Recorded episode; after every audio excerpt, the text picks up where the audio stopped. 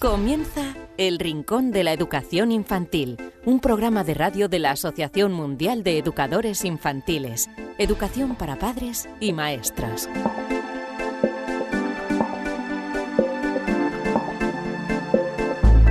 Hola a todos, bienvenidos a una nueva edición de El Rincón de la Educación Infantil. Fieles a nuestra cita, cada viernes tenéis un nuevo programa, este es el número 3 y estos son los contenidos que hemos preparado para hoy. Lo primero de todo es eh, dar la bienvenida al eh, experto que hemos invitado hoy, a José Antonio Luengo. Es todo un referente en el bullying, un tema por desgracia muy de actualidad. Trataremos de conocer qué hacer y cómo sentar las bases durante la etapa infantil para que esto no sea un problema en los siguientes años. También la psicóloga Elvira Sánchez en esta ocasión nos va a acercar varios estudios que de alguna u otra forma están relacionados con la educación infantil. No faltarán las preguntas que todos vosotros nos habéis enviado para que las conteste Marisol Justo y la experiencia de aula de la que hablaremos hoy nos llevará hasta Vigo. Teresa Domínguez nos hablará de 321 Acción y como siempre hacemos, os regalaremos un cuento para terminar el programa.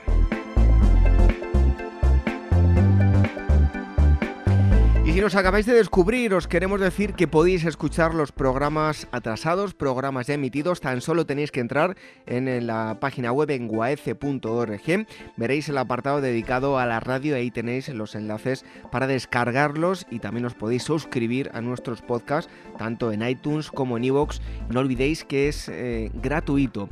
Y también recordaos la forma de contactar con nosotros, donde nos podéis enviar las preguntas para Marisol y donde nos tenéis que enviar también vuestras experiencias de aula para que os llamemos y todos los oyentes conozcan a través de vuestro testimonio vuestra experiencia de aula. rincóninfantil.org, repito, rincóninfantil.org. Y por último, antes de comenzar, os queremos dar las gracias a todos porque desde el primer día nos estáis brindando vuestro apoyo. Habéis situado el programa en plataformas como por ejemplo iTunes en posiciones muy altas del ranking. Esperamos estar cumpliendo con vuestras expectativas. Y no nos entretenemos más. David Benito, quien nos habla, os manda un saludo y os invita a que sigáis escuchándonos durante los eh, próximos minutos. Comenzamos esta edición número 3 del Rincón de la Educación Infantil.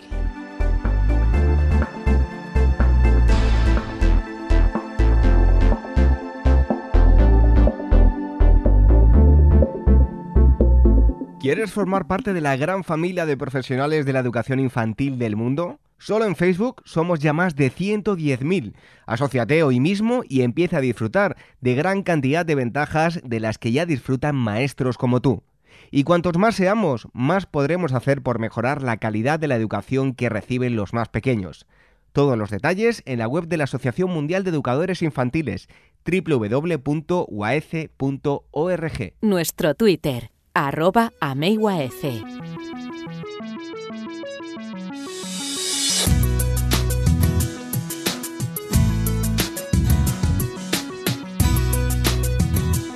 Y vamos con nuestro primer asunto de hoy. Es un tema delicado, desafortunadamente en las noticias cada poco tiempo aparecen nuevos casos de finales terribles, de historias que comenzaron con el eh, conocido como bullying o acoso escolar, pero hay muchas otras que no aparecen en los medios de comunicación y en los que los niños y niñas lo pasan realmente mal, convirtiéndose en un auténtico infierno la escuela. Un lugar donde debería solo ir, acudir para aprender y pasarlo bien con sus compañeros.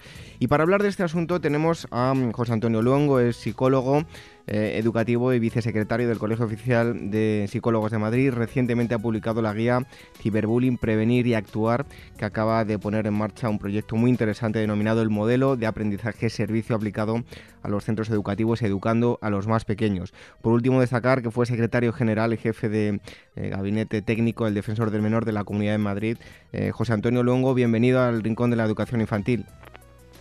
Hola, buenos días, encantado.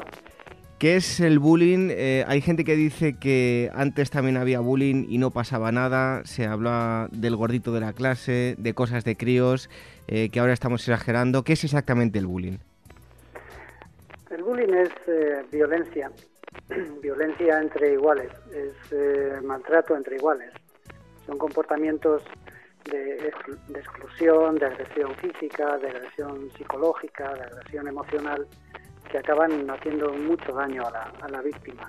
Por lo tanto, no, no, no podemos hablar de, de algo bueno, pues que, bueno, pasa, pero curte o hace que los chicos crezcan o que maduren. No, no, estamos hablando de un comportamiento claramente violento, que hace daño, que es intencional, que se mantiene en el tiempo y que por lo tanto pues debe ser eh, considerado como una, como una, como una lacra. Eh, eh, y debemos acometer acciones en los centros educativos, pero también en la organización social, en el entorno familiar, para que no, para que no se produzca.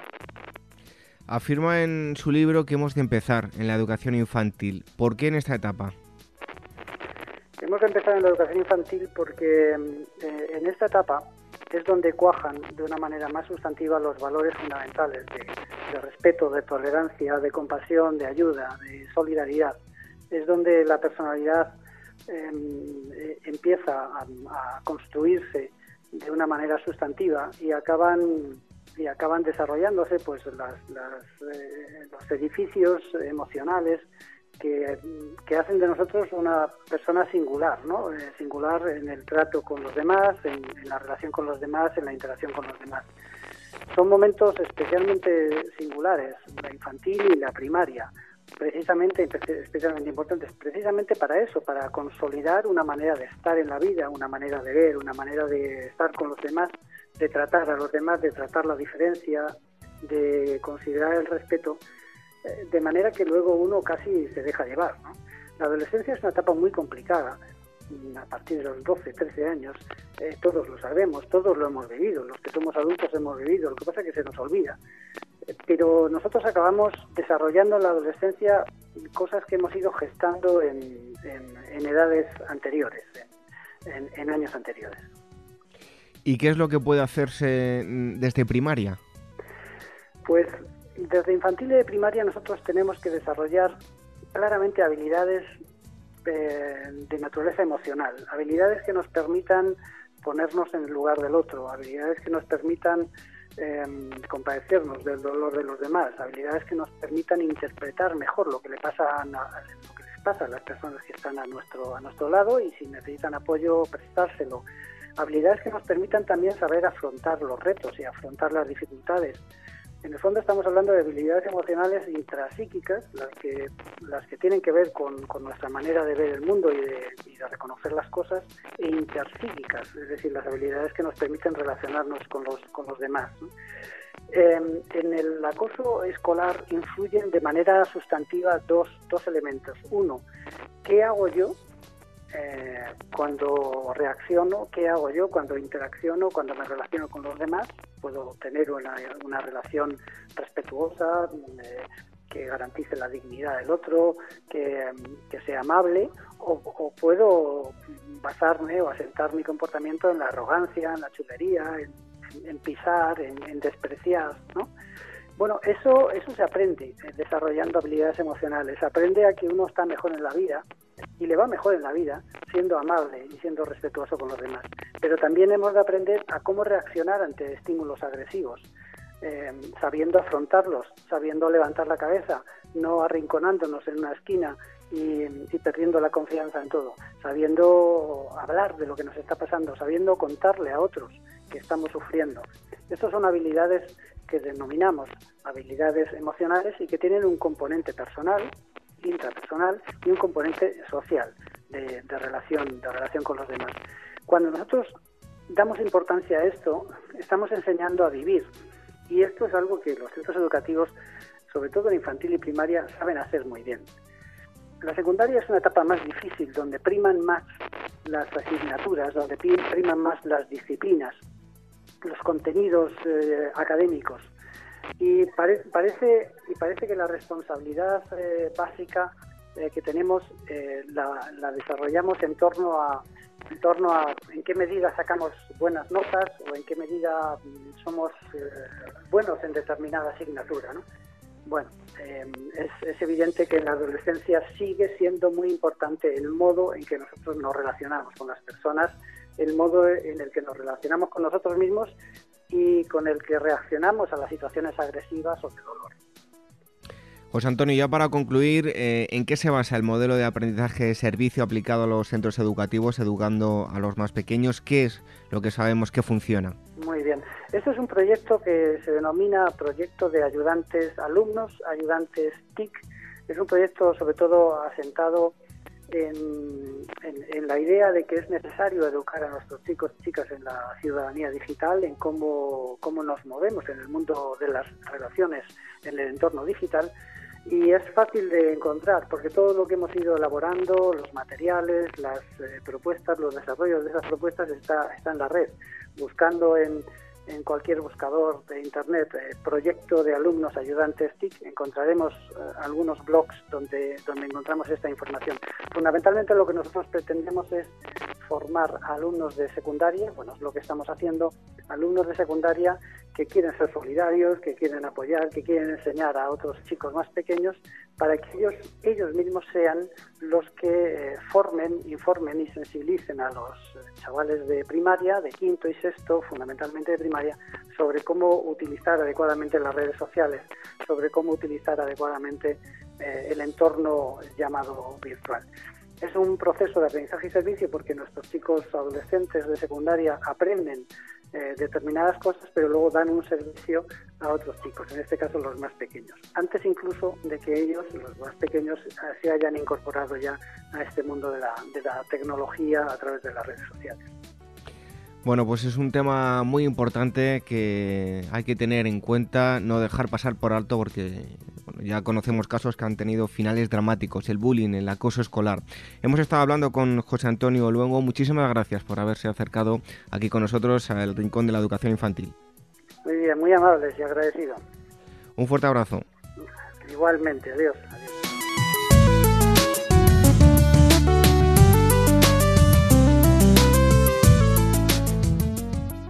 El Rincón de la Educación Infantil, la radio de la Asociación Mundial de Educadores Infantiles.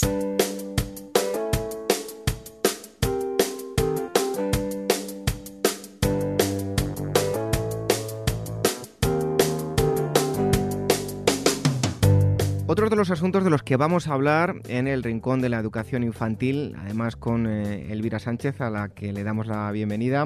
Gracias por estar nuevamente con nosotros. Muchas gracias. Bueno, son los eh, estudios relacionados con la educación eh, infantil y hoy nos va a hablar de varios de ellos. En primer lugar, ¿de qué estudio nos vas a hablar, Elvira?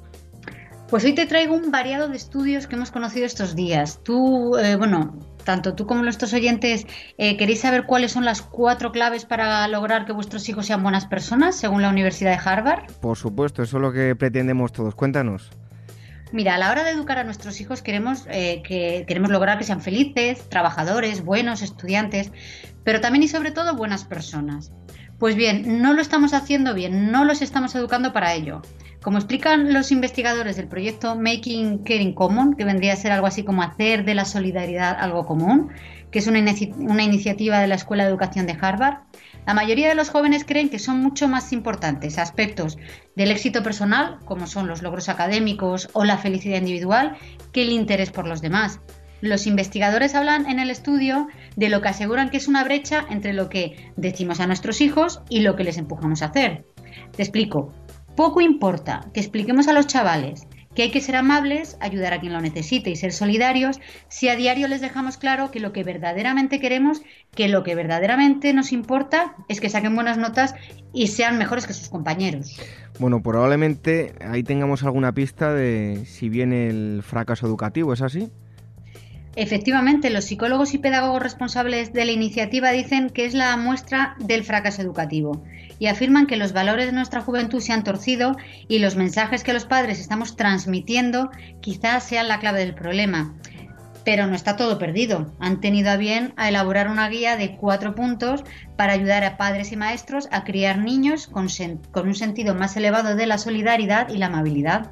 Bueno, ¿queréis saber cuáles son estas cuatro reglas? Vamos a hacer una cosa, vamos a, escuchar un consejo que os va a interesar muchísimo a todos vosotros y enseguida Elvira os va a contar esas cuatro reglas que Harvard establece para que los niños sean buenas personas. El Rincón de la Educación Infantil, la radio de la Asociación Mundial de Educadores Infantiles. La Asociación Mundial de Educadores Infantiles AMEIGUAECE organiza en Madrid el Congreso por la Excelencia en la Educación de 0 a 3 años, los días 7 y 8 de mayo de 2016. Los expertos invitados darán herramientas y estrategias a los maestros y educadores para que puedan ayudar a que los niños y niñas de estas edades afiancen su máximo potencial. Y si no puedes viajar a Madrid, sigue la retransmisión en directo desde casa. Todos los detalles, como siempre, en guaece.org. Nuestro Twitter, arroba Y después del consejo, ahora sí, eh, vamos a escuchar esas cuatro reglas que os anunciaba que nos va a contar Elvira para que los niños sean buenas personas. Cuéntanos, Elvira. Pues la primera regla que establece la Universidad de Harvard es que deben practicar para ser amables. Los niños no nacen siendo buenos o malos. Aprender a ser solidario y llevar una vida ajustada a las moralidades, según los investigadores de Harvard, como aprender a tocar un instrumento musical o realizar manualidades. Es decir, la repetición diaria y los desafíos cada vez mayores hacen que ser solidarios y amables sea parte de su naturaleza. La segunda regla de la que nos hablan es que los niños deben aprender a escuchar y a atender a todos los compañeros de su círculo inmediato, pero también a saber qué lugar ocupan en el mundo y considerar múltiples perspectivas. Es decir, deben aprender a tener perspectiva. La tercera clave de la que nos hablan es que los adultos debemos ser un ejemplo. Cuando vas a un sitio y no sabes cómo comportarte, ¿qué haces? Miras lo que hacen los demás, ¿no? Pues esto es igual. Los niños copian e imitan lo que hacemos los adultos. Y la cuarta regla, y para mí más importante, es que los niños y niñas deben aprender a manejar sus sentimientos. Los niños necesitan ayuda para aprender a manejar sus emociones y sus sentimientos. A menudo la capacidad para cuidar mm, de los demás eh, es sobrepasada por la ira o por, el estrés, la tensión, la vergüenza, la envidia u otros sentimientos eh, negativos. Por eso debemos ayudar a los niños que todos los sentimientos cumplen su papel pero de alguna, pero alguna, tenemos que enseñarles algunas formas, por así decirlo, de lidiar con aquellos que no siendo del todo inútiles sí les ponen las cosas un poquito más complicadas. Bueno, y habitualmente nosotros os ofrecemos para terminar siempre un cuento y hay un estudio que va sobre esto, sobre cuentos. Sobre esto nos vas a hablar eh, en esta ocasión, ¿no, Elvira? Sí, sí, otro estudio interesante nos viene también de Estados Unidos y es el realizado por John Hatton, investigador del Reading and Literacy Discovery Center, que, bueno, que depende del Hospital Infantil de Cincinnati. Eh, esto está en Ohio. Y nos habla del efecto de los cuentos en el cerebro del niño. Eh, según los estudios que están llevando a cabo, la lectura precisamente de relatos activa las áreas cerebrales que impulsan el procesamiento semántico y la formación de imágenes mentales. Mira, eh, te cuento cómo fue. El estudio se llevó a cabo con 19 niños con edades entre 3 y 5 años y procedentes de familias de bajos ingresos. A mí esto del perfil socioeconómico al principio me llamó la atención, pero luego te voy a explicar el porqué. Pues bien, a su llegada al hospital, a los padres de los pequeños se les pedía que rellenasen un cuestionario diseñado para medir la estimulación cognitiva en el hogar. Y allí se analizaban tres áreas. La lectura de padres a hijos, es decir, el acceso a libros, la frecuencia de la lectura, la variedad de los libros leídos, el segundo aspecto que valoraban era la interacción entre padres e hijos, que incluía también el hablar y el jugar. Y por último, si los padres enseñaban o no habilidades específicas a sus hijos, como contar números, reconocer formas geométricas, reconocer letras. Y entonces, una vez completado el cuestionario, a los niños se les realizaba un escáner, eh, bueno, escáneres de imagen por resonancia magnética funcional que servía para medir su actividad cerebral mientras escuchaban historias aptas para su edad a través de unos auriculares. Los niños permanecieron despiertos, es decir, no sedados durante los escáneres y no, recibieron eh, ningún estímulo visual. Bueno, y cuéntanos cuál fue el resultado del estudio, qué fue lo, que, lo que descubrieron. Pues vieron que una mayor actividad neuronal en determinadas áreas cerebrales en aquellos pequeños a los que se les leía mucho en sus casas, específicamente en las áreas relacionadas con el procesamiento semántico y la formación de imágenes mentales. Estas dos áreas resultan imprescindibles para un óptimo desarrollo lingüístico y en consecuencia para un buen rendimiento académico en, edades posteriores. Antes David, cuando te contaba el perfil de los niños, te decía que eran de bajos recursos. Esto tiene una justificación.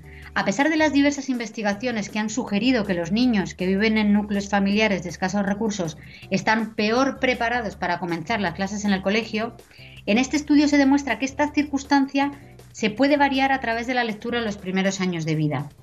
Y finalmente se concluyó que, bueno, que además de la lectura es fundamental que los padres hablen mucho con sus hijos a edades tempranas, para que estos tengan un óptimo desarrollo lingüístico y, en consecuencia, mejores resultados académicos a edades posteriores. Además, contar cuentos es una experiencia maravillosa que fomenta el vínculo con los más pequeños y es súper divertido. Además, te conecta con el niño que todos llevamos dentro, aunque bueno, a cierta edad ya empecemos a peinar canas. Bueno, pues ya saben lo importante, siempre lo decimos aquí, que es, eh, por un lado, la lectura y en este caso, eh, fomentar los, eh, los cuentos y, sin lugar a dudas, la, la, lectura con los más pequeños. Son dos estudios que nos ha traído Elvira Sánchez. Te esperamos muy pronto aquí en el Rincón de la Educación Infantil. Elvira. Muchas gracias, David.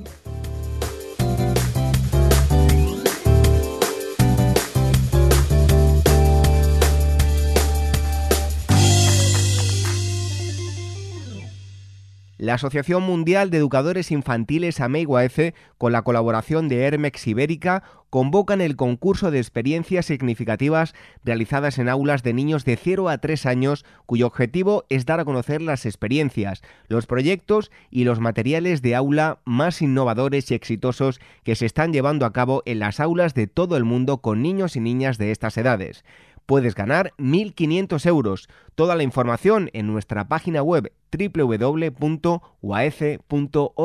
El Rincón de la Educación Infantil, la radio de la Asociación Mundial de Educadores Infantiles.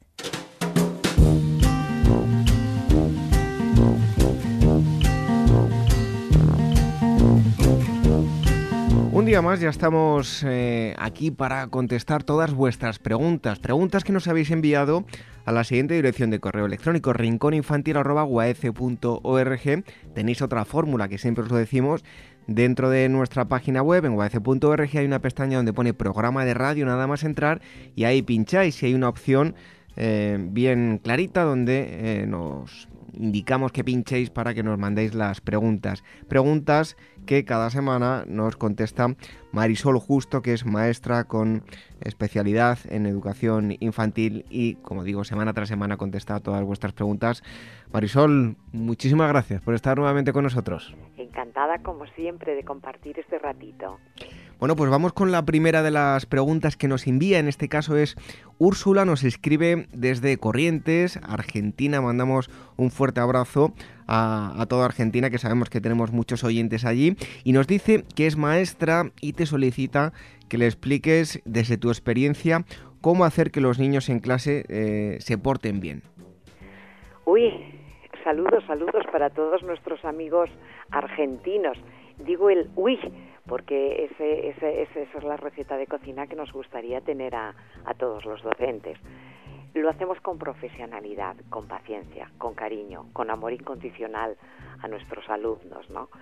Eh, nosotros vamos dándoles las pautas de comportamiento que tienen que seguir. Lo que debemos de hacer es prestar atención, reconocer, alabar esas conductas positivas cuando los comportamientos son adecuados y por supuesto intentar que vayan disminuyendo en intensidad hasta que poco a poco vayan desapareciendo esos comportamientos inadecuados. Eso es paciencia y eso es trabajarlo día a día, como saben todos nuestros colegas con años de experiencia. Bueno, la segunda pregunta de hoy nos la envía Manuel Arcos, no sabemos eh, desde dónde nos, envía el, el, email, si nos dice que es maestro y te pregunta, Marisol, si es aconsejable ponerles películas y dibujos animados en clase y en caso afirmativo, pues te pide que le, si le puedes hacer alguna recomendación al respecto. Me imagino que en este caso variará según el, país en el que nos encontremos, ¿no? Sí, por una parte. Por otra parte, tampoco sabemos con qué, qué, edades está trabajando este compañero. Eh, yo voy a darle unas pautas un poquito en general. Vamos a ver, los vídeos, la televisión, todas las nuevas tecnologías son recursos que utilizamos los maestros, igual que utilizamos canciones o utilizamos cuentos.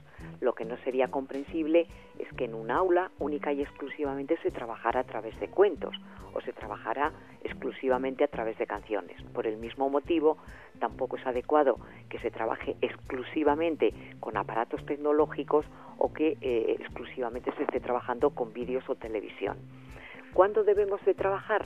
Pues siempre que ese recurso nos resulte interesante. Si, por ejemplo, estamos trabajando eh, sobre la presencia del agua en la tierra, pues podemos aprovechar a, buscar vídeos. Actualmente con las nuevas tecnologías en, internet los encontramos fácilmente. Vídeos documentales pues sobre ejemplo, por ejemplo sobre el ciclo del agua o en los lugares que se puede encontrar agua. Y vamos si eh, por ejemplo, este compañero estuviera en Argentina, pues tiene las cataratas de Iguazú. Si estuviera en Venezuela, tiene Salto del Ángel. Es decir, aprovechar eh, esos vídeos documentales sobre un tema que sea más cercano a los niños, que esté cerca de su entorno. Eh, pero siempre utilizándolo como un recurso y no abusando de ello, evidentemente. Bueno, y en tercer lugar, Angélica nos dice que es española, pero que se encuentra viviendo en Perú y te traslada una pregunta que de qué forma puede conseguir atraer o captar la atención de los niños. Angélica, si tú eres docente y te preocupas tanto por tus alumnos, prueba de ello es que nos escribes, es que tienes recursos suficientes para captar la atención y el interés de los alumnos. Lo que tú te tienes que plantear es en cualquier actividad que trabajes en el aula, eh, eh, tienes que plantearte el ser muy empática, ponerte en el lugar de los niños. ¿Qué les interesa a los niños? Eh, ¿Qué les motiva? Y, buscar, utilizar esas motivaciones para trabajar cualquier tema.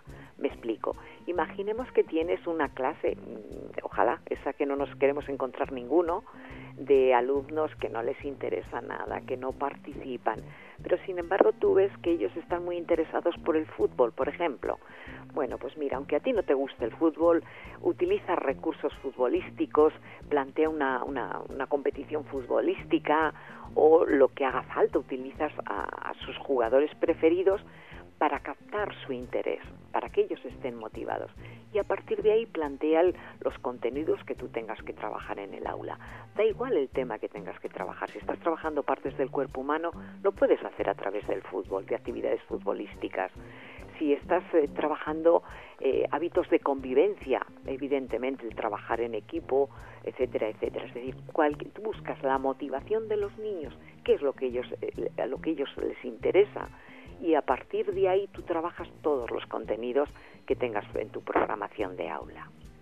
Bueno, Marisol, esta pregunta te la traslado yo, eh, a diferencia de eh, profesores eh, de, cursos más avanzados, para ser maestro de educación infantil hay que ser una persona activa y adaptarse en cualquier momento a las circunstancias y prueba de ello es lo que nos estabas comentando, ¿no?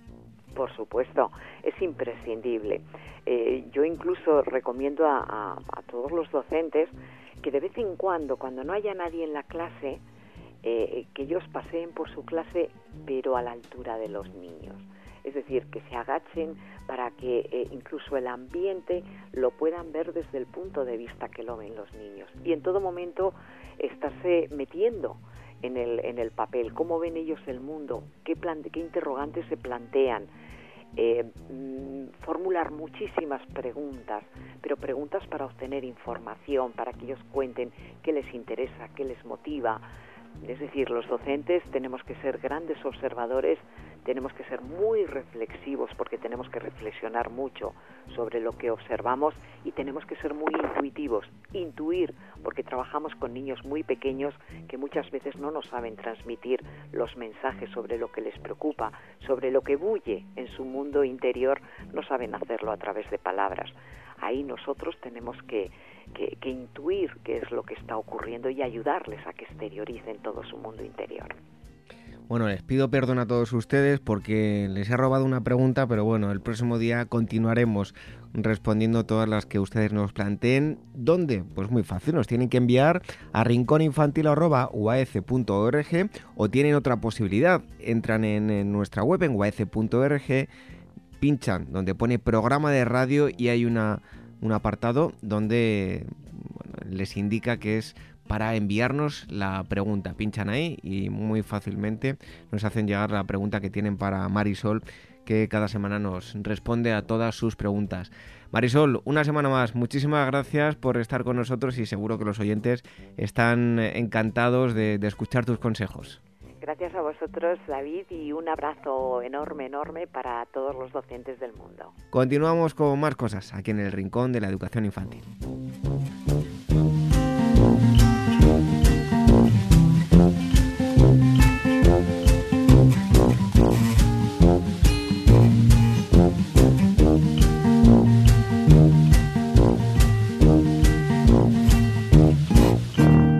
Formar parte de la gran familia de profesionales de la educación infantil del mundo? Solo en Facebook somos ya más de 110.000.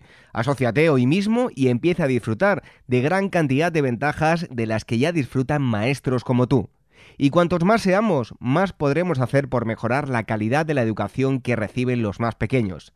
Todos los detalles en la web de la Asociación Mundial de Educadores Infantiles www.uaece.org. El Rincón de la Educación Infantil, la radio de la Asociación Mundial de Educadores Infantiles.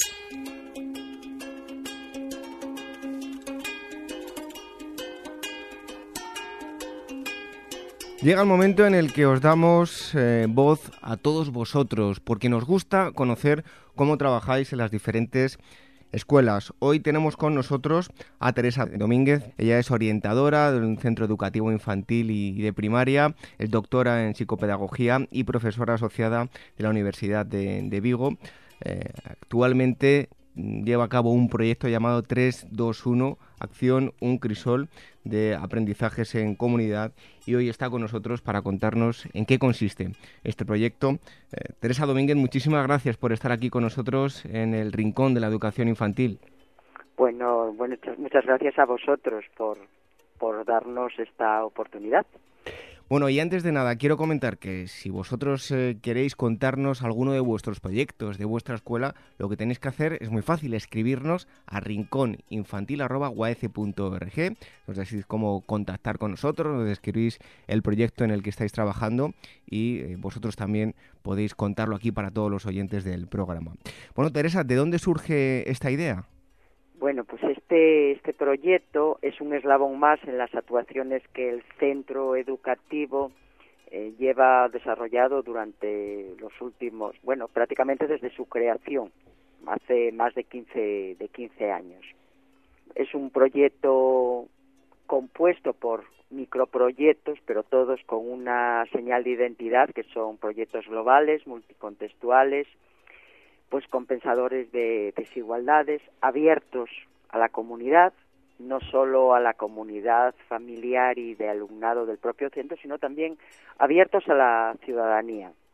¿De qué edad eh, son los niños que han participado en el, en el proyecto y ha participado alguien más, como pueden ser familias o la comunidad, etcétera? Sí, es un proyecto, como os acabo de decir, multicontextual, por lo tanto, no solo el alumnado, que en este caso es alumnado de, del segundo ciclo de educación infantil, que tienen una franja de edad entre los 3 y los 6 años, sino también sus familias, pero también mm, personas de instituciones diferentes de este ayuntamiento. Es un, es una línea estratégica o unos objetivos estratégicos que nos marcamos cada curso y es que todo lo que pasa dentro de nuestro centro educativo tiene que abrir ventanas, ventanas físicas, pero también ventanas de, de corazón a todo lo que nos rodea, el contexto social, el contexto cultural, para que todos los que estamos dentro del centro educativo y los que están fuera podamos empaparnos juntos es una educación infusionada con, para y desde el medio. Teresa, ¿cuáles son los, objetivos que, os planteasteis desde el primer momento?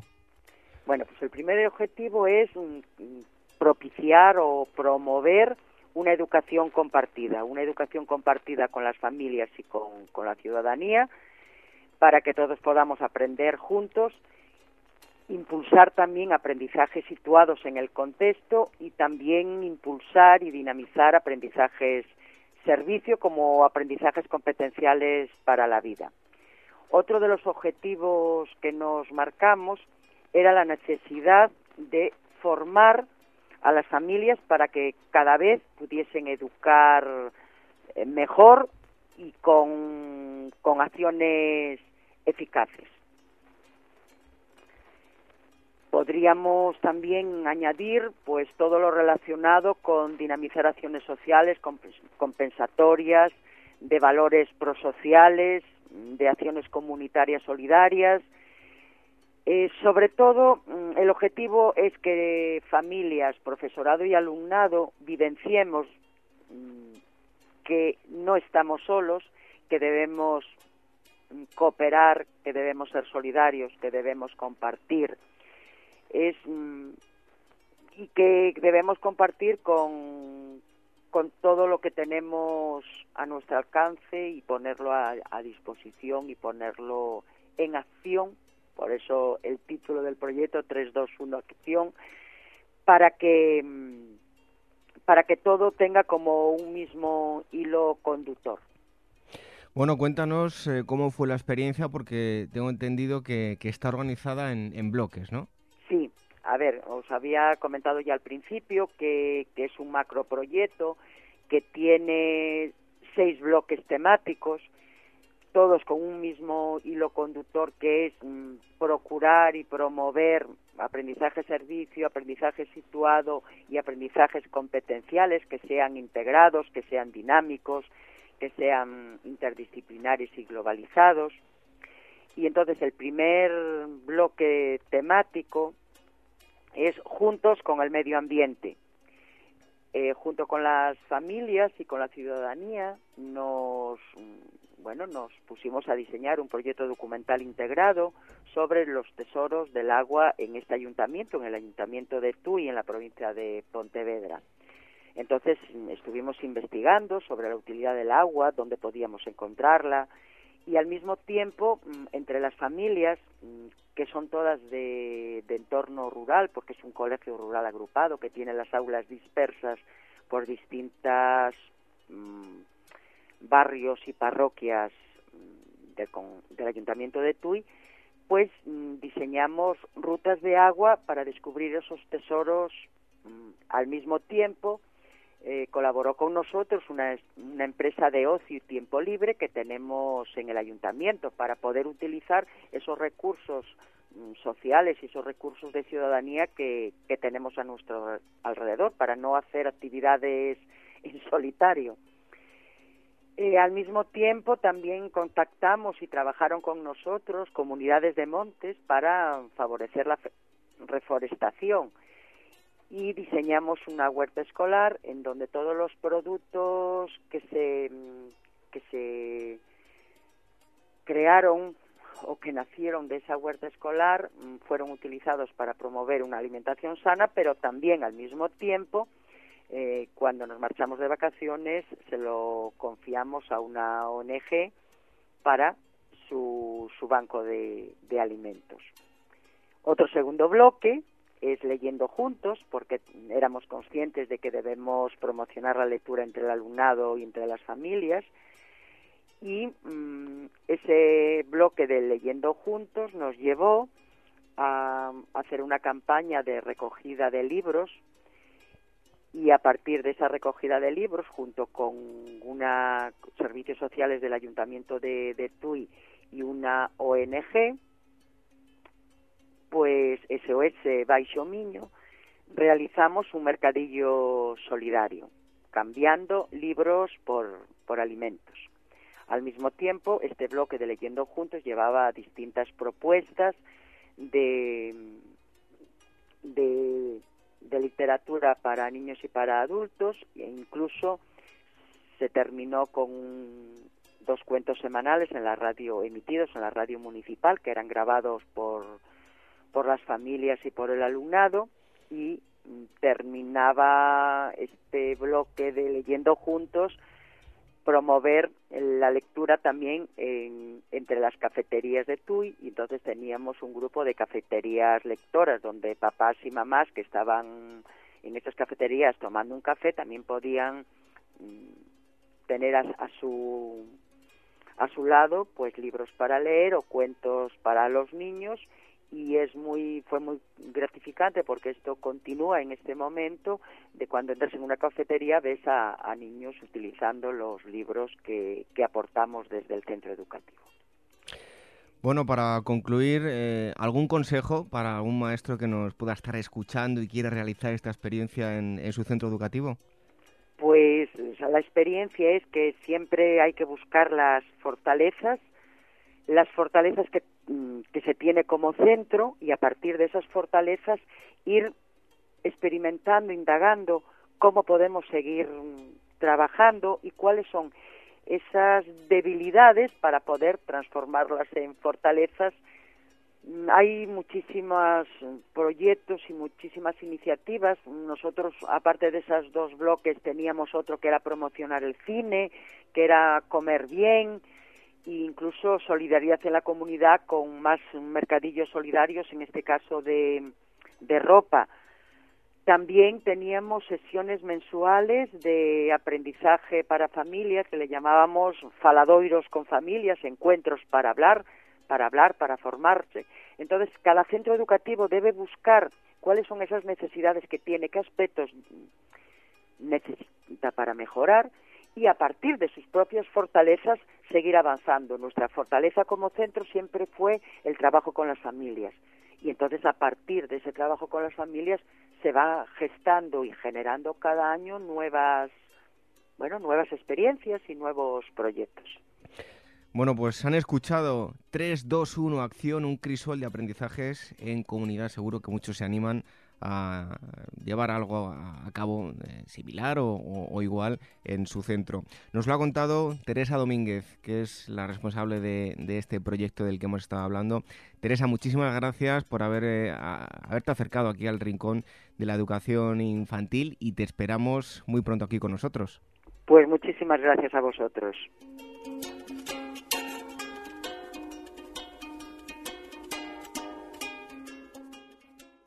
Nuestro Twitter, arroba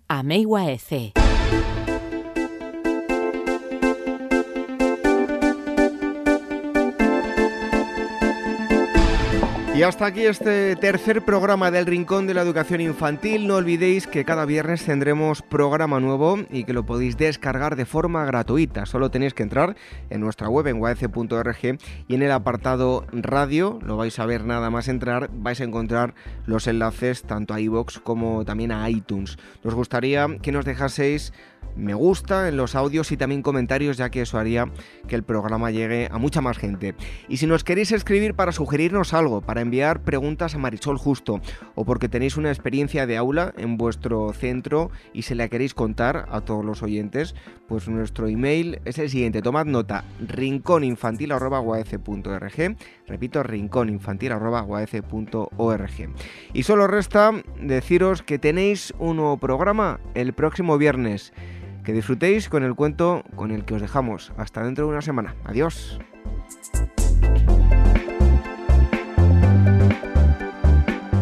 El viejo árbol.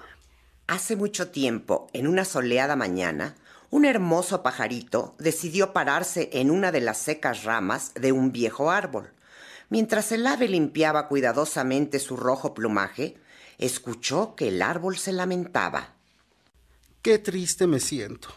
Antes era bello y frondoso. Ahora solo soy un montón de frágiles ramas.